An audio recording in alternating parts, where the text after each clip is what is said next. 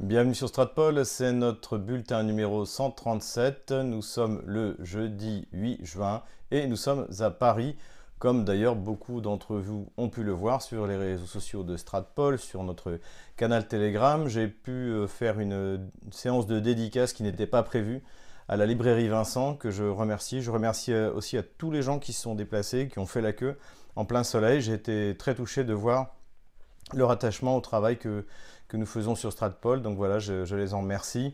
La prochaine fois que je reviendrai, je, prendrai mes dispositions et je préviendrai suffisamment en avance pour euh, pouvoir eh bien, euh, passer plus de temps, faire plus de, séances de dédicaces dans les différentes librairies qui me le proposeront. Euh, voilà pour ce qui est de, ma présence à Paris. bien sûr, vous pouvez dans ce cadre-là acheter nos livres, le livre en de la gauche française, et euh, Ukraine, pourquoi la France s'est trompée? D'ailleurs, comme je suis passé à Paris, c'est un peu comme si le Père Noël était passé, puisque j'ai reçu beaucoup de livres que bien différents auteurs m'ont envoyés. Donc, euh, je vais rapidement faire le point. Youssef Indy, euh, La guerre des États-Unis contre l'Europe. J'ai interviewé Youssef Indy au début de, cette semaine et donc l'interview sera en revanche mise en, en ligne plutôt autour du 20. Jean-Paul Robert m'a fait envoyer La guerre des bronzes. Voilà. Donc euh, ça parle des monuments, des statues monumentales de Chinon. Toujours de Jean-Paul Robert, au-delà du rideau de fer. Voilà. Donc ça c'est un cinq romans policiers, des nouvelles, des monographies historiques et un témoignage de son expérience de vie en Égypte prouve la diversité de la plume de Jean-Paul Robert. Également reçu Amitié franco-russe, la mémoire escamotée d'Alexandre III Vladimir Poutine, de Jackie Laurent, ici. Légitime défense de René-Pierre Allier, que je remercie, et, Michel Collomb, donc euh, son éditeur, qui m'a envoyé euh, Ukraine, la guerre des images.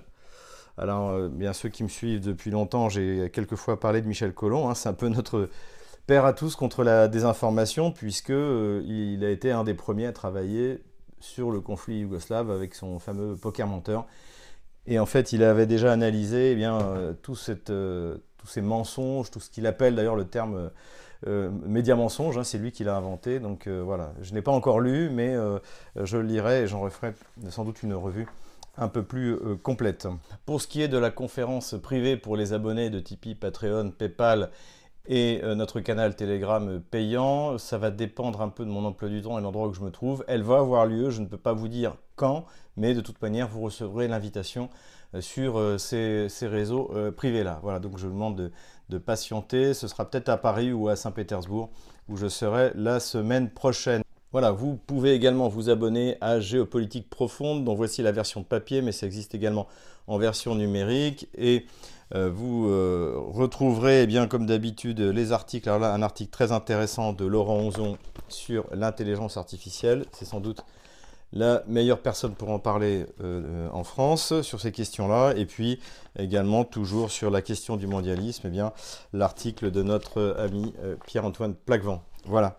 Donc euh, géopolitique profonde, n'hésitez pas à vous abonner. Mais passons maintenant dans le vif du sujet et commençons comme toujours par des nouvelles économiques.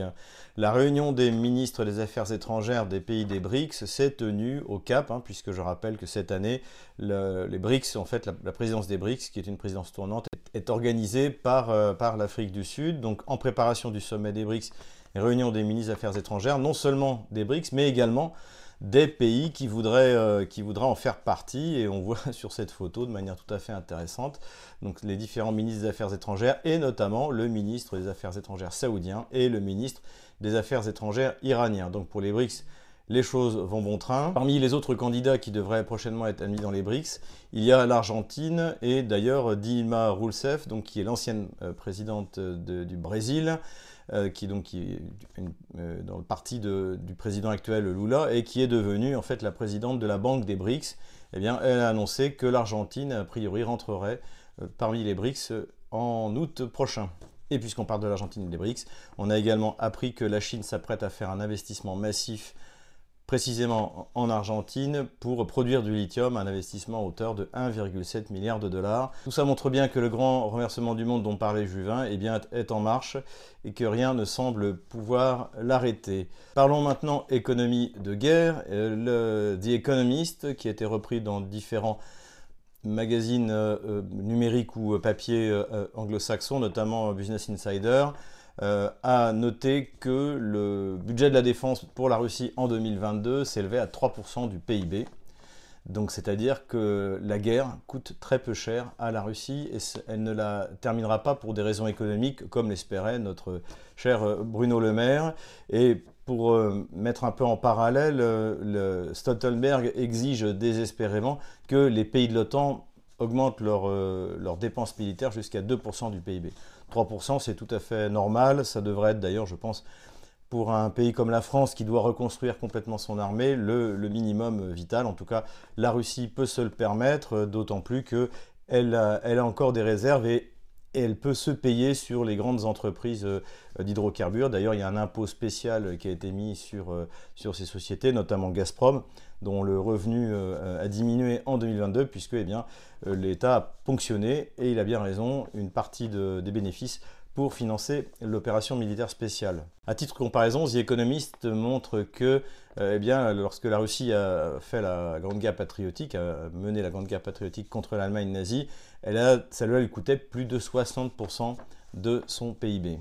Économie et sanctions, le sommet Asie centrale Union européenne a eu lieu et Charles Michel a déclaré qu'il n'y aurait pas de sanctions contre les pays d'Asie centrale, uniquement contre les entités qui soutiendraient la machine de guerre euh, russe. Donc euh, tout ça évidemment ne veut rien dire puisque euh, tout ce qui fait fonctionner normalement l'économie russe et l'Asie centrale y contribue, eh de manière indirecte ou directe contribue à permettre à la Russie de mener victorieusement cette opération spéciale. Donc je crois qu'on peut prendre cette déclaration de Charles Michel comme une défaite. Il semble que l'Union européenne soit en train de prendre conscience de sa faiblesse politique et économique euh, en dehors du, territoire de l'Union européenne. Impuissance des Occidentaux également à obtenir de l'énergie bon marché, puisque l'OPEC, c'est-à-dire l'OPEP euh, et les producteurs de pétrole plus la Russie, ont décidé de maintenir euh, des réductions de la production de pétrole jusqu'en décembre 2024 pour maintenir des prix corrects. Hein. Je crois que l'Arabie saoudite a besoin euh, pour ces grands projets de développement euh, d'un pétrole à 80 dollars. Donc tout le monde semblait d'accord pour euh, réduire la production et faire augmenter les prix sur les marchés. Ça aura malheureusement des conséquences en Europe, d'autant plus que eh l'Union européenne force ses membres à renoncer au pétrole russe qui est produit à proximité. La Russie, elle, contrairement aux espoirs des Occidentaux, n'a pas eu de problème à trouver de nouveaux marchés pour exporter euh, son pétrole. Et on apprend d'ailleurs que l'Inde est passée devant la Chine en matière d'achat de, pétrole. L'Inde n'en a jamais autant acheté, donc les remontrances qui avaient été faites euh, par l'Angleterre et par les autres pays euh, de l'Union européenne ou par les États-Unis n'ont eu absolument aucun impact sur ce pays extrêmement souverain qu'est l'Inde. Félicitations à l'Inde pour sa souveraineté. L'Arabie saoudite aussi qui non seulement a déclaré il y a quelques mois qu'elle était prête à vendre son pétrole en yuan euh, à la Chine, et eh bien en plus de cela, elle achète massivement du diesel à la Russie et revend du diesel, par exemple, à l'Union européenne. Alors, comment fait-elle puisque normalement ça tombe sous le coup des sanctions? Eh bien, c'est très simple. L'Arabie Saoudite vend son diesel cher aux Européens et utilise sur son territoire le diesel bon marché qu'elle a acheté à la Russie. Encore une fois, les sanctions, c'est pour les cons. Dédollarisation maintenant, on apprend que la banque JP Morgan a pris acte de cette accélération de la dédollarisation et du lien qui est fait aux sanctions qui ont été mises contre, contre la Russie. Encore une fois, sortie du SWIFT, euh, interdiction d'utiliser euh, les, monnaies, euh, les monnaies occidentales pour le, trading de, matières premières ou de le, commerce tout simplement. JP Morgan souligne tout de même que le dollar conservera un point important dans le commerce international, ce qui est probable, même si la part du dollar dans le commerce international et surtout comme monnaie de réserve va considérablement diminuer. Malgré tout, il est évident que ça prendra encore du temps beaucoup moins, je pense, que certains peuvent l'imaginer, mais ça prendra beaucoup de temps de remplacer cette monnaie qui s'est affirmée après la Deuxième Guerre mondiale. Les habitudes sont là. On en a déjà parlé et vous me posez souvent la question, pour contourner cette, euh, cette, sortie du SWIFT, cette impossibilité d'utiliser euh, le dollar, eh bien les Russes utilisent les crypto-monnaies et l'on apprend d'ailleurs que la banque, la Rosbank, donc Rosbank c'était la, filiale de la Société Générale en, Russie, qu'elle a abandonné euh, pour 3 euh, copecs sous la pression du régime euh, d'Emmanuel Macron, Et d'ailleurs, depuis, moi qui ai un compte à la Rosebank, je peux vous dire que ça fonctionne, ça fonctionne très bien. Je trouve même que l'application s'est largement améliorée. Et l'on apprend dans la presse spécialisée que Rosebank s'apprête à utiliser les crypto-monnaies, la blockchain, pour faire les transferts internationaux. Donc c'est exactement ce dont nous avons parlé. Et il est également question, et ça on l'apprend grâce à notre ami euh, Laurent Nicolas, donc qui, a sur, euh, qui a son blog spécialisé sur les crypto-monnaies, que la Banque centrale se prépare à mettre en place un, système, en fait une interface qui permettra aux sociétés euh, russes de commercer d'envoyer de l'argent en utilisant la blockchain, en utilisant les cryptos, mais sans qu'ils s'en rendent compte. C'est-à-dire que l'interface, bah, vous, vous enverrez par exemple, je ne sais pas, 10 000 dollars euh, euh, au Brésil, et ces, ces 10 000 dollars seront enlevés, ou l'équivalent rouble sera enlevé de votre compte et transformé en crypto, et au Brésil, eh votre partenaire recevra la, somme euh, retransformée. Donc voilà, donc faciliter en fait l'utilisation des crypto-monnaies pour les entrepreneurs. Donc visiblement, la, Banque centrale russe et le, le ministère des Finances russe sont sur la bonne voie. Face à ça, eh bien, évidemment, les Occidentaux et Washington notamment essaient de faire pression sur les acteurs qui permettent de, commercer les, crypto-monnaies. Donc le plus gros, la plus grosse euh, plateforme de, trading, c'est bien sûr Binance. Et Binance subit la pression. Donc déjà, euh, euh, Binance aux États-Unis et au Canada. Donc Binance s'apprête à se retirer de ces deux pays. et le Canada, je crois que c'est déjà fait. Et de se tourner davantage vers l'Europe, vers les, autres continents. Donc désormais, euh, la SEC, service fiscal américain, a décidé également de s'attaquer sur Binance, euh, la, principale, la maison mère qui se trouve à Singapour. Donc on va voir ce que ça va donner. A priori, le fondateur de Binance n'a pas l'intention de se laisser faire. À suivre donc, euh, et de toute manière, je, suis, je considère, vous le savez, que cette espèce de lutte contre les cryptos est un combat euh, d'arrière-garde et que la, technologie permet, on le voit, la libre circulation de l'information, la libre circulation des biens et des marchandises, et que tous les efforts des, Occidentaux, qui d'ailleurs ne comprennent visiblement rien à ces nouvelles technologies, en particulier le régime d'Emmanuel Macron, tous ces efforts ne serviront à rien. Diplomatie maintenant, on a appris avec joie que Greenpeace est interdit en Russie. Pourquoi est-ce que Greenpeace est interdit en Russie? Parce que comme d'autres organisations soi-disant ONG, par exemple l'organisation Mémorial qui est censée euh, eh euh, euh, faire des recherches sur les crimes qui ont été commis à l'époque sur les non-soviétiques, en fait elle a des prétextes pour faire de la politique et mener des politiques anti-russes, notamment un Mémorial. Leur idée c'était d'essayer de faire culpabiliser les Russes sur le communisme, exactement comme on fait culpabiliser les Français sur euh, la collaboration, sur la colonisation, alors qu'en fait les seuls qui doivent être culpabilisés, eh bien c'est la gauche française, comme je l'ai très bien décrit dans mon livre noir, et les chapitres la gauche française et la colonisation, et la gauche française et la collaboration. Et là, c'est exactement la même chose. Donc Mémorial, c'était de faire culpabiliser les Russes, et Greenpeace également, qui normalement, si, on, regarde le titre, eh bien, devrait être chargé de protéger la, la nature, et en fait, c'est pas du tout ça c'est utilisé de manière détournée pour faire eh de la propagande anti-russe euh, et principalement contre le gouvernement de Vladimir Poutine. Donc voilà, euh, bon débarras, Greenpeace quitte donc euh, la Russie. Diplomatie toujours, mais cette fois c'est la Cour européenne des droits de l'homme, dont la Russie désormais heureusement ne fait plus partie. Eh bien, cette Cour européenne des droits de l'homme vient de condamner l'Ukraine pour avoir refusé le mariage homosexuel. Donc normalement, les décisions de la Cour européenne des droits de l'homme s'imposent aux pays qui les, euh, qui les reçoit, et ça va être intéressant de voir ce que va faire Kiev. Est-ce que Kiev va mettre en place le mariage homosexuel en, en plein conflit euh, contre la Russie? Ça va, être, euh, ça va être intéressant. En tout cas, ça permet de rappeler aux malheureux soldats ukrainiens qui se font déchiqueter par l'artillerie russe pourquoi ils se battent. Ils se battent pour Zelensky, ils se battent pour pouvoir imposer à l'Ukraine les mêmes lois qui s'abattent désormais sur euh, nos malheureux pays euh, comme la France, euh, l'Allemagne ou, l'Italie. Terroristes maintenant, les attaques terroristes de, l'OTAN dans la région de Belgorod. Hein, on rappelle qu'il y a régulièrement des incursions et surtout maintenant des bombardements sur la localité de chez Bekino à partir du territoire du territoire ukrainien. En fait, tout ça est utilisé pour faire diversion, encore une fois, de ne pas parler de la perte de Bakhmut, de ne pas parler de l'offensive ukrainienne, qui, on va en parler tout à l'heure, qui a démarré euh, il y a quelques jours et qui pour l'instant tourne à, la catastrophe pour, euh, pour Kiev.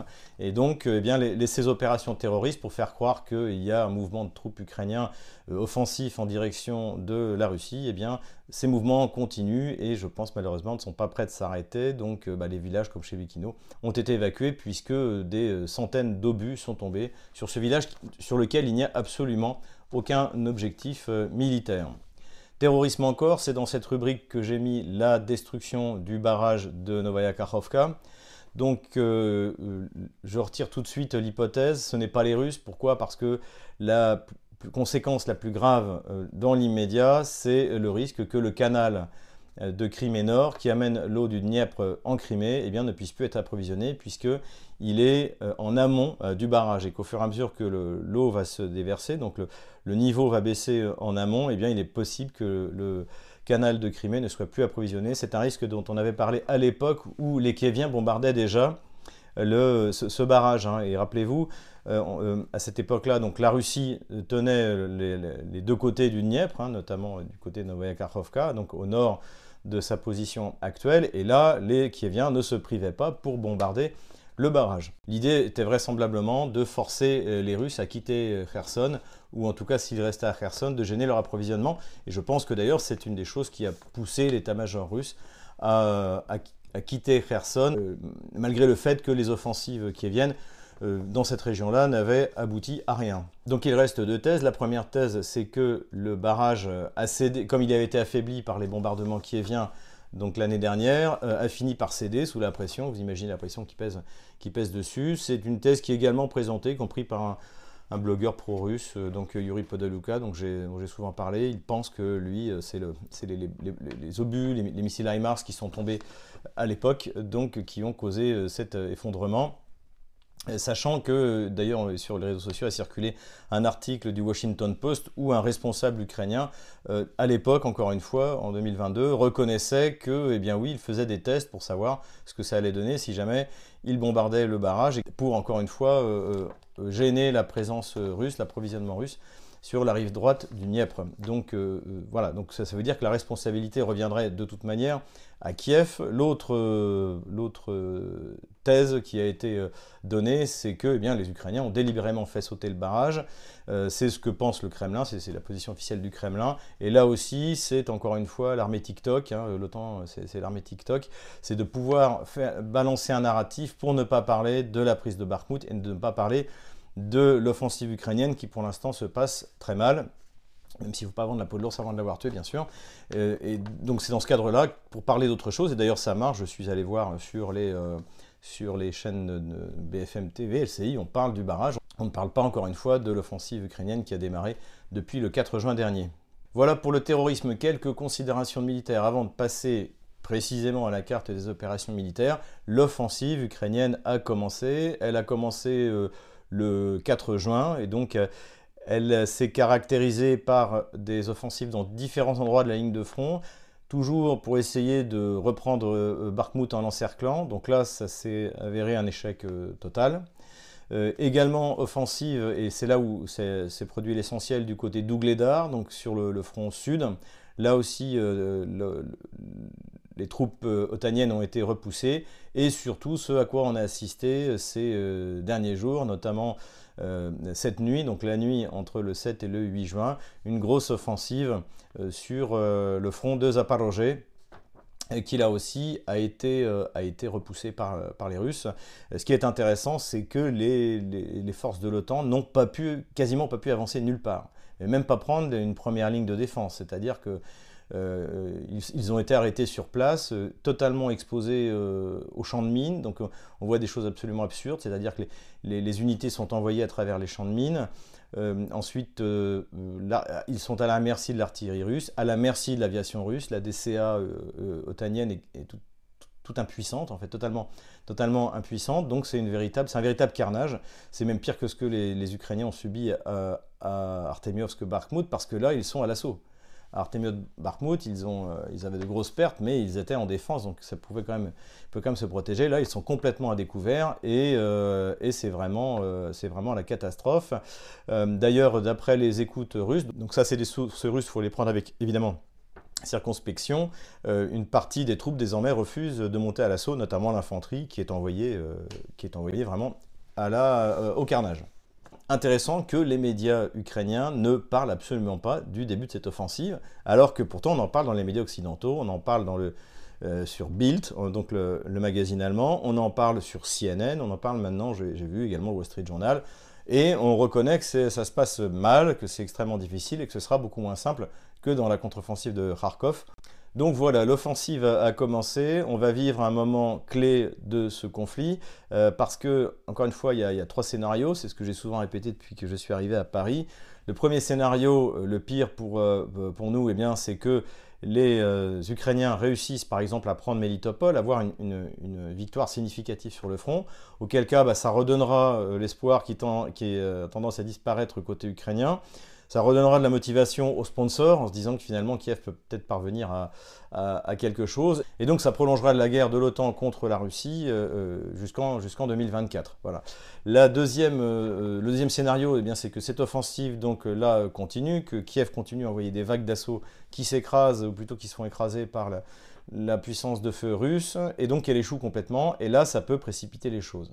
Si cette offensive est donnée en pleine puissance et qu'elle ne passe pas, là en revanche, euh, on peut espérer un, rapprochement de la fin de la guerre. C'est visiblement ce que pensent les, élites occidentales. C'est Kiev joue là sa dernière carte. Euh, et le troisième scénario, qui euh, malheureusement je pense est celui qui sera utilisé par Washington, notamment dans le cas d'échec de l'offensive kievienne, c'est de transformer toutes les villes du Donbass en Bakhmut, c'est-à-dire euh, d'essayer de ralentir le plus possible l'offensive russe, la progression russe, avec l'idée que euh, un jour, à terme, peut-être, les sanctions finiront par avoir un résultat sur l'économie russe, qui est complètement idiot, mais euh, une bonne partie des élites occidentales pensent ainsi, et en tout cas, aussi, l'important pour le Parti démocrate, c'est que les troupes otano-kieviennes, c'est-à-dire en fait l'OTAN, ne subissent pas une défaite cinglante en plein, euh, pleine campagne électorale de Joe Biden, s'il se présente vraiment, ou de celui euh, qui va vouloir le succéder, puisque donc cette, défaite eh bien, portera sur, euh, sur le résultat des élections américaines. Mais passons maintenant à la carte militaire. Nous voilà sur notre carte, donc on va faire dans l'ordre. tout d'abord, le village dont j'ai parlé tout à l'heure chez Bekino, c'est celui-là. Donc comme on le voit, il n'y a pas d'objectif militaire de toute manière les unités euh, otano-kieviennes euh, qui, ont fait l'incursion euh, tout au long de cette frontière ne restent pas. Hein. c'est juste des tentatives de, sabotage pour faire de la communication. Et là, chez Bekino, a été évacué parce que l'artillerie otano-kievienne bombarde à partir de la, frontière, de la frontière ukrainienne. Voilà où on en est pour cet endroit-là. La Russie, elle, continue à faire des frappes dans la profondeur et dans la soirée du 8 juin, elle a réussi à détruire un un énorme dépôt de munitions. Donc là, une fois de plus, le renseignement russe a montré sa euh, haute précision ainsi que les capacités de bombardement hein, quand on voit le, champignon qui en est sorti. Mais revenons à ce qui nous intéresse le plus, et eh bien c'est l'offensive otano-kievienne contre euh, l'armée russe. Donc là, on a assisté autour de Bakhmut et eh bien, à ce à quoi on assiste depuis le début, c'est-à-dire tentative d'encerclement par le sud et par le nord. Aucune de ces tentatives n'ont abouti à quoi que ce soit et elles ont coûté très cher en matériel et en vie humaine à l'armée otano-kievienne. Le plus sérieux s'est passé, comme on pouvait l'imaginer, dans le sud. Donc attaque dans le front sud de la République populaire de Donetsk, à Ougledar et à Velika Novoselka. Ces attaques ont été repoussées, n'ont rien donné et les unités russes ont repris le peu de, terrain qui avait été concédé euh, l'OTAN au moment de l'offensive. Pareil pour ce qui s'est passé sur le front sud de Zaporozhye, donc euh, offensive sur Gouliapol, Orechovo et Kamenskaya ici. Le, plus important a été euh, du côté d'Orechovo et à l'heure où je vous parle, les combats continuent encore euh, et vers Robotino. Le but c'est de prendre cette localité-là. Pour l'instant, ça ne fonctionne pas et toutes ces offensives ont coûté extrêmement cher à l'OTAN et euh, au régime qui vient et malheureusement bien beaucoup de soldats ukrainiens y sont restés. Voilà où on en est au 8 juin 2023. Le combat continue, même si les cinq premiers jours sont très encourageants pour l'armée russe. Faut pas vendre la peau de l'ours avant de l'avoir tué. Donc euh, on peut s'attendre à ce que Kiev, qui la joue son, son Vatou, eh bien, envoie de nouvelles vagues encore plus puissantes pour essayer de franchir les défenses russes. Voilà, c'est tout pour aujourd'hui. J'espère que cette vidéo vous a plu. Je vous dis à la semaine prochaine pour le bulletin 138 qui sera tourné à Saint-Pétersbourg où je me rendrai pour participer au forum économique et j'espère vous ramener plein d'informations intéressantes. Je pense que notamment sur tout ce qui est des transferts, la blockchain, euh, euh, les, systèmes de messagerie bancaire, là on va apprendre beaucoup de choses intéressantes. Retrouver l'esprit de Saint-Pétersbourg de l'année dernière qui était vraiment excellent quand euh, toutes, les, toutes les litrus financières, commerciales, intellectuelles, politiques, eh bien, étaient, étaient, marchaient comme un seul homme pour prendre une nouvelle direction qui ne soit plus une, comment dire, un plagiat de, de l'Occident euh, dégénéré, de l'Occident surtout en, matière économique, de l'Occident appauvri. Voilà, je vous dis à bientôt et n'hésitez pas encore une fois à vous inscrire sur Telegram, Patreon, Tipeee euh, pour ne rien manquer sur Odyssée et nos différents médias. Voilà, à bientôt, courage, on les aura, en tout cas cette semaine, on les a bien eus.